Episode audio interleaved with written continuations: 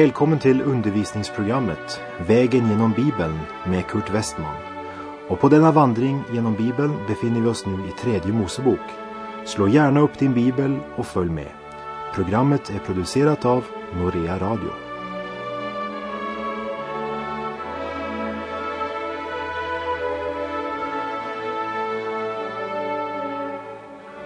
Vi har nu kommit till tredje Mosebok kapitel 22 och vi fortsätter därmed studiet av lagen om prästens personliga helgelse.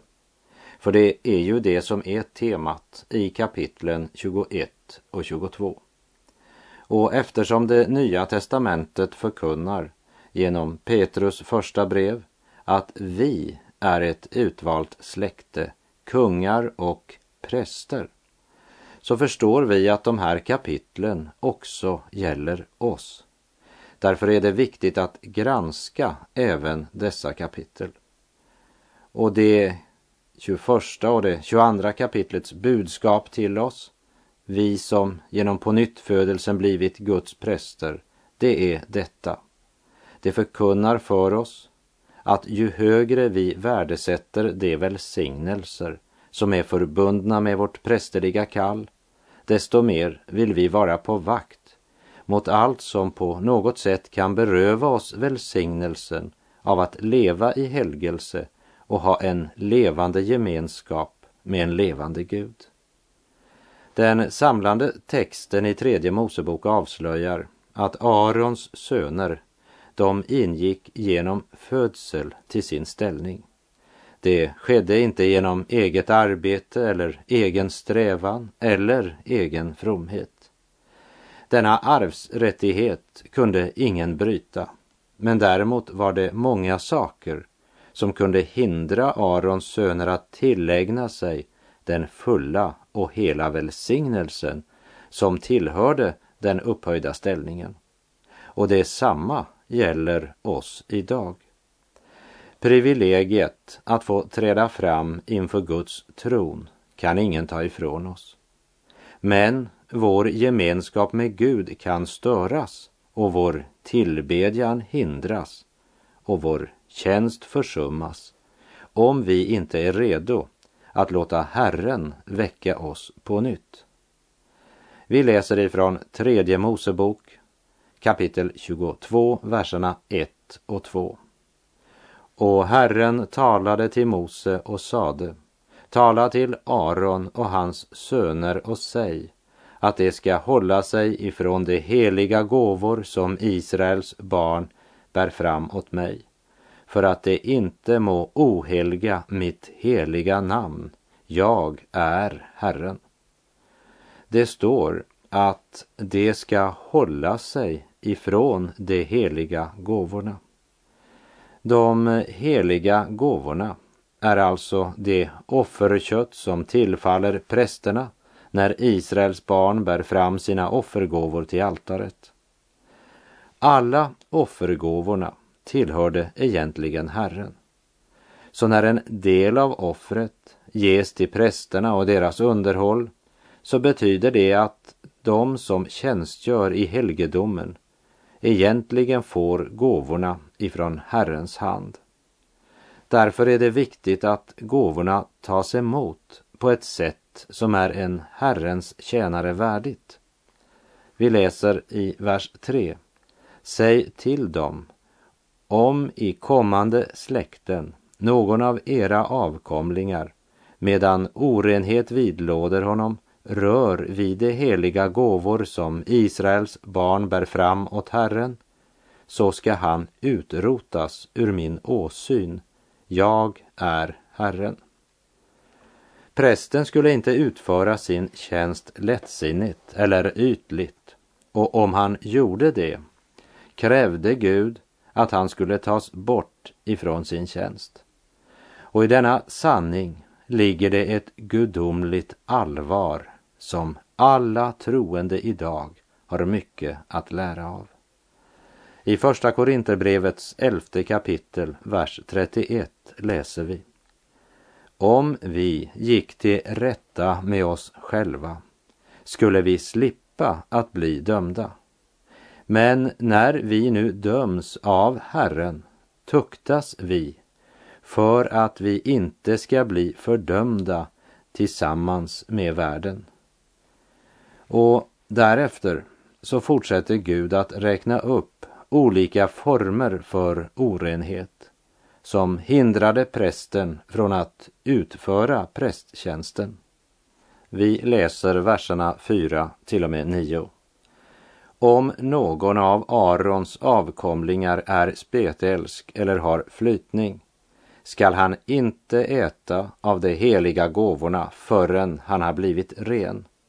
Inte heller den som rör vid någon som har blivit oren genom en död, eller den som har haft sädesutgjutning, inte heller den som rör vid något slags smådjur, genom vilket man blir oren, eller vid en människa genom vilken man blir oren, på vad sätt denna än må ha blivit oren. Den som rör vid något sådant, han ska vara oren ända till aftonen och skall inte äta av de heliga gåvorna förrän han har badat sin kropp i vatten. Men när solen har gått ned är han ren och sedan må han äta av de heliga gåvorna, ty det är hans mat. Ett självdött eller ihjälrivet djur ska han inte äta, så att han därigenom blir oren. Jag är Herren. Det skall iaktta vad jag har befallt dem iaktta, för att det inte för det heligas skull må komma att bära på synd och träffas av döden därför att det ohelgar det. Jag är Herren som helgar dem. Lagen om eh, rent och orent skulle noga iakttas. Och det var inte prästen som avgjorde vad som var rent eller orent, men det var Gud. Och som Gud talat skulle prästen handla. Prästen skulle leva heligt i sitt hem och bland sina sociala kontakter, bland sina affärskontakter, ja, i var kontakt som han hade med något i denna värld. Prästen skulle vara avskild för Herren för att leva heligt för Herren. Han skulle därmed vara ett exempel för andra. En del av det som räknas upp här är detsamma som gällde för hela Israel. Prästen hade inga specialprivilegier. Orenhet bland Israels barn eller orenhet bland prästerna skulle renas genom den ceremoni Gud föreskrivit. Och prästens privata liv skulle samsvara med hans uppgift och höga kallelse. Och vi läser i vers 10. Ingen främmande får äta av det heliga.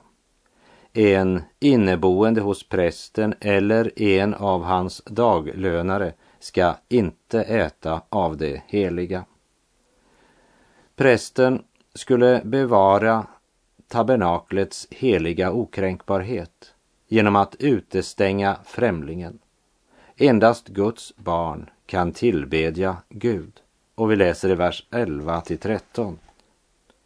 Men när en präst har köpt en träl för sina pengar må denne äta av det. Likaså den träl som är född i hans hus, dessa må äta av hans mat. När en prästdotter har blivit en främmande mans hustru ska hon inte äta av det heliga som ges till offergåva. Men om en prästdotter har blivit änka eller blivit förskjuten och hon är utan livsfrukt och hon så kommer åter till sin faders hus och är där som i sin ungdom, då må hon äta av sin faders mat, men ingen främmande får äta av den. Texten fortsätter här med att förklara att endast de som tillhörde prästens hushåll, antingen därför att de var köpta eller födda i hans hus, kunde äta av köttet. Om prästdottern gifte sig med en som inte tillhörde Guds folk så hade hon inte längre tillgång till det som var heligt. Men om hon blivit änka eller om hennes man lämnat henne och hon återvände till sin fars hus så kunde hon äta av köttet. Den förlorade sonen eller förlorade dottern kan återvända hem och bli välkomnad med kärlek och med en öppen famn.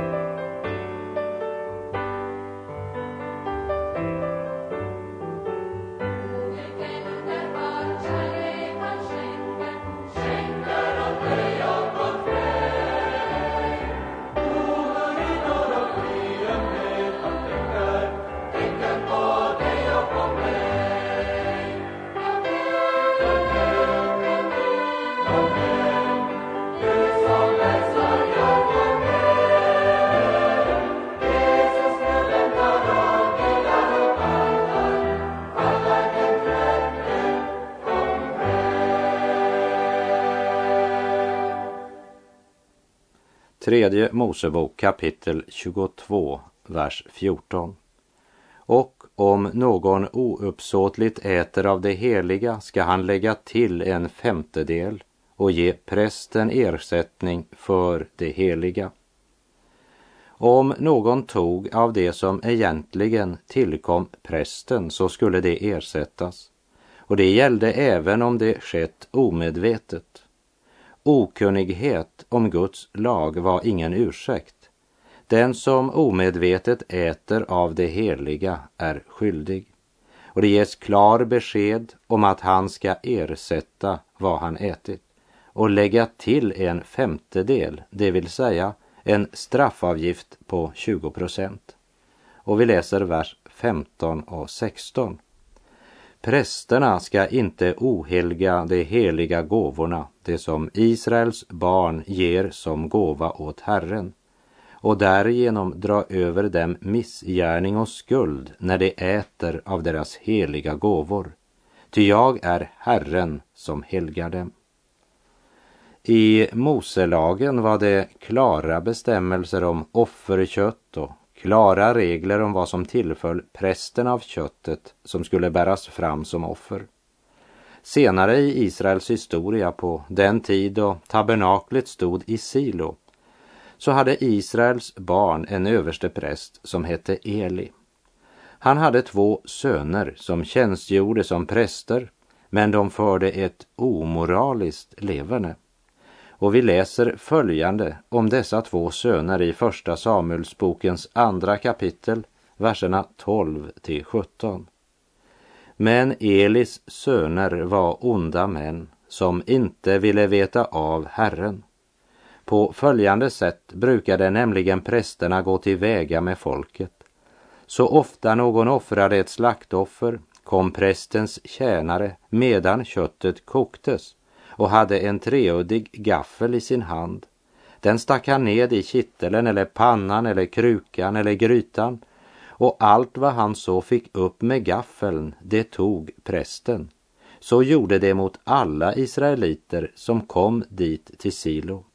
Ja, till och med innan man hade förbränt det feta kom prästens tjänare och sade till den som offrade, ge hit kött så att jag kan steka det åt prästen.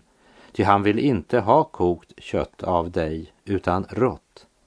Om då mannen svarade honom, först ska man nu förbränna det feta, ta sedan vad du har lust till. Så sade han, nej, nu genast ska du lämna det, annars tar jag det med våld. Och de unga männens synd var så mycket större inför Herren eftersom folket därigenom lärde sig att förakta Herrens offer. Sekulariseringen, avfallet från Gud, börjar alltid bland Guds tjänare och därifrån sprider sig avfallet till samhället. Som Jesus uttryckte det i Matteus 5.13. Ni är jordens salt. Men om saltet mister sin sälta, hur ska man då återställa dess sälta? Det duger då bara till att kastas ut och trampas ned av människorna. Elis två söner som hette Hofni och Pinehas var alltså präster som förde ett omoraliskt leverne och som föraktade de föreskrifter Herren givit genom sin tjänare Mose. När han hade sagt Tala till Aron och hans söner och säg att de ska hålla sig ifrån de heliga gåvor som Israels barn bär fram åt mig för att det inte må ohelga mitt heliga namn. Jag är Herren. Och detta förde till Herrens förbannelse över Elis släkt. Under Israels strider mot filisteerna så blev Guds ark tagen av filisteerna. Och både Hofni och Pinehas blev dödade. Och när deras gamle far Eli fick höra det föll han baklänges ned från sin stol och dog, som det står om i Första Samuelsboken kapitlen 2, 3 och 4. En felaktig inställning till Herrens gåvor var detsamma som att ohelga Herrens heliga namn. Och denna sanning den gäller även idag. Den som på ett tanklöst eller lättsinnigt sätt umgås med de gåvor Herren har givit sitt folk genom ordet och sakramenten, han ohelgar Guds heliga namn. I Matteus 18, vers 7 säger Jesus Ve dig värd med dina förförelser. Förförelserna måste ju komma, men ve den människa genom vilken det kommer. Vi läser vidare i tredje Mosebok 22, verserna 17 till 20. Och Herren talade till Mose och sade Tala till Aron och hans söner och alla Israels barn och säg till dem om någon av Israels hus eller av främlingarna i Israel vill offra något offer, vare sig det är ett löftesoffer eller ett frivilligt offer som de vill offra åt Herren som brännoffer, så ska ni göra det på sådant sätt att ni blir välbehagliga. Offret ska vara ett felfritt handjur av fäkreaturen eller av fåren eller av getterna. Ni skall inte till det ta ett djur som har något lyte, ty genom ett sådant blir ni inte välbehagliga. Här kommer föreskrifter för folket om hur offret ska vara för att vara ett offer som är välbehagligt för Gud. Och det är prästens uppgift att sörja för att det efterlevs. Det var ett påbud till folket, men det var prästens uppgift att sörja att det blev praktiserat. Offret skulle vara felfritt eftersom det förebildar Kristi offer. Varje avsteg från denna föreskrift var ett förringande av Kristus och en ringaktan för Guds heliga befallning. Vi läser verserna 21 till och med 28. Och när någon vill offra ett tackoffer åt Herren av fäkreaturen eller av småboskapen, vare sig det gäller att fullgöra ett löfte eller det gäller ett frivilligt offer, då ska det vara felfritt för att bli välbehagligt. Inget lyte får finnas på det. Det som är blint eller brutet eller stympat eller sårigt eller det som har skabb eller annat utslag, sådant ska ni inte offra åt Herren. Eldsoffer av sådant ska ni inte lägga på altaret åt Herren. Ett djur av fäkreaturen eller av småboskapen som har någon lem för stor eller för liten må du väl offra som frivilligt offer, men som löftesoffer blir det inte välbehagligt. Och ni ska inte offra åt Herren något som har blivit kastrerat genom klämning eller krossning eller avslitning eller utskärning. Sådant ska ni inte göra i ert land. Inte heller av en utlännings hand ska ni ta emot och offra sådana djur till er Guds spis. Ty de är skadade, de har ett lyte, genom sådana blir ni inte välbehagliga. Och Herren talade till Mose och sade, när en kalv eller ett får eller en get har blivit född ska djuret dia sin moder i sju dagar.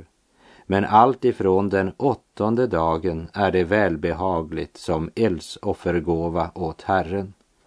Ni skall inte slakta något djur, vare sig av fäkreaturen eller av småboskapen, på samma dag som dess avkomma. Om ett djur var skadat eller hade något lyte skulle inte något sådant djur läggas på Herrens altare. Och ingen främling skulle frambära offret. Och alla offerdjur måste vara minst sju dagar gamla. Sju representerade det fullkomliga. När det gällde detta med felfria offer så var det ett område där Israel försyndade sig fruktansvärt mycket. De frambar sådant som var halt eller skadat eller sjukt som offer. Och senare påpekade Gud detta starkt genom sina profeter. Som till exempel när han i Malak i kapitel 1, verserna 8 och 9 säger till Israels barn. När ni för fram ett offerdjur som är blint, då räknar ni inte sådant för ont. När ni för fram ett som är lytt eller svagt, då räknar ni ej heller sådant för ont. Kom med något sådant till din ståthållare, så får du se om han tar välvilligt emot dig och blir dig nådig, säger Herren Sebaot. Bönfall alltså nu inför Gud att han må bli oss nådig. Kan han väl vara er nådig då ni nu har begått sådant, säger Herren Sebaot.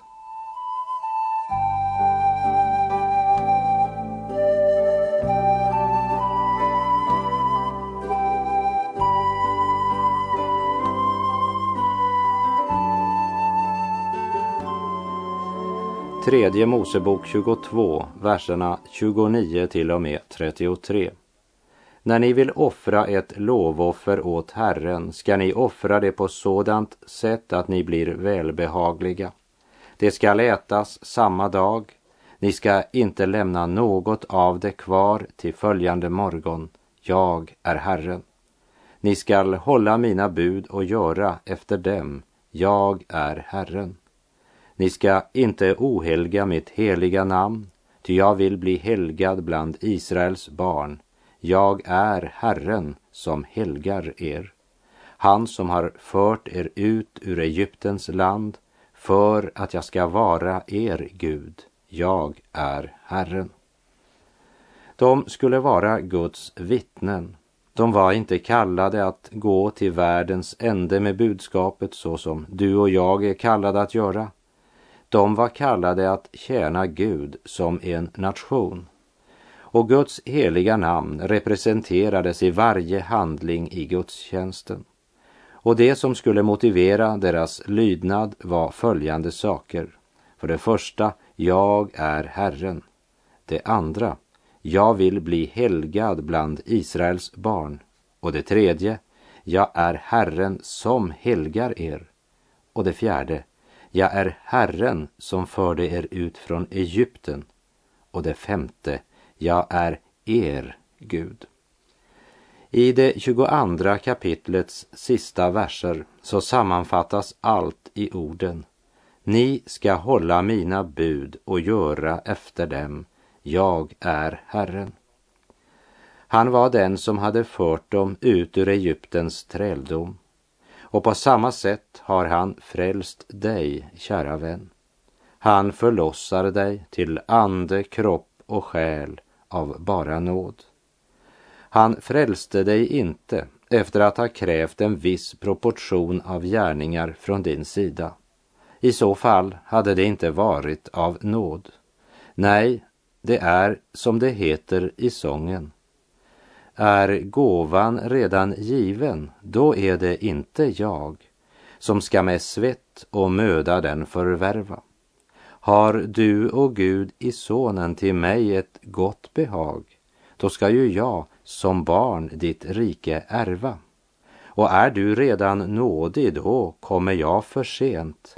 Jag som i träldomssinne har tjänat dig och ment att du till slut så skulle bli mig nådig. Man tjänar väl för daglön, men tjänar ej för arv. Att ärva är dock annat än förvärva. Är jag i dig fullkomlig må ingen enda skarv av gammalt tyg min nya dräkt fördärva. Du ensam är rättfärdig. All min rättfärdighet är oren och befläckad som du, o Herre, vet. Vad ska min orättfärdighet då vara?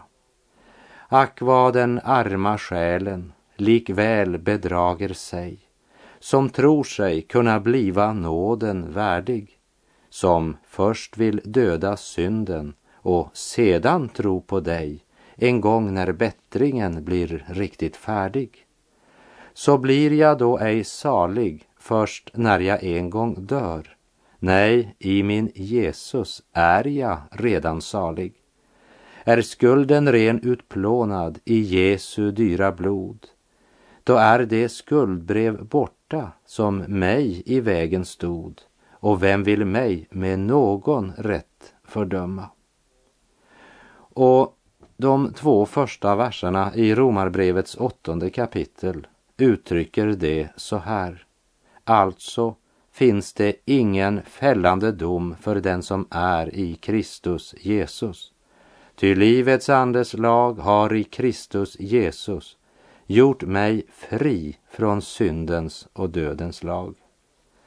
Herren är den Gud som förde Israel ut ur Egyptens träldom och han är den som förlossar din själ i kraft av sin fullkomliga nåd.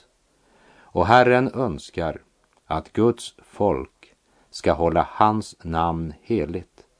Han önskar att du och jag ska erkänna honom som skapare och Gud som har rätt att vara Herre i våra liv. Han, och endast han, kan visa oss den väg vi ska gå. Och det gör han genom sitt ord och sin helige ande. Han älskar oss så högt att han utgav sin enfödde son för att var och en som tror på honom inte skall gå förlorad men ha evigt liv. Och sanningen är att vi borde vara tacksamma och glada för att både höra Guds ord och göra det han befaller. Han som är en så god Gud. Och med det så får jag säga tack för den här gången. På återhörande om du vill. Herren vare med dig Må hans välsignelse vila över dig. Gud är god.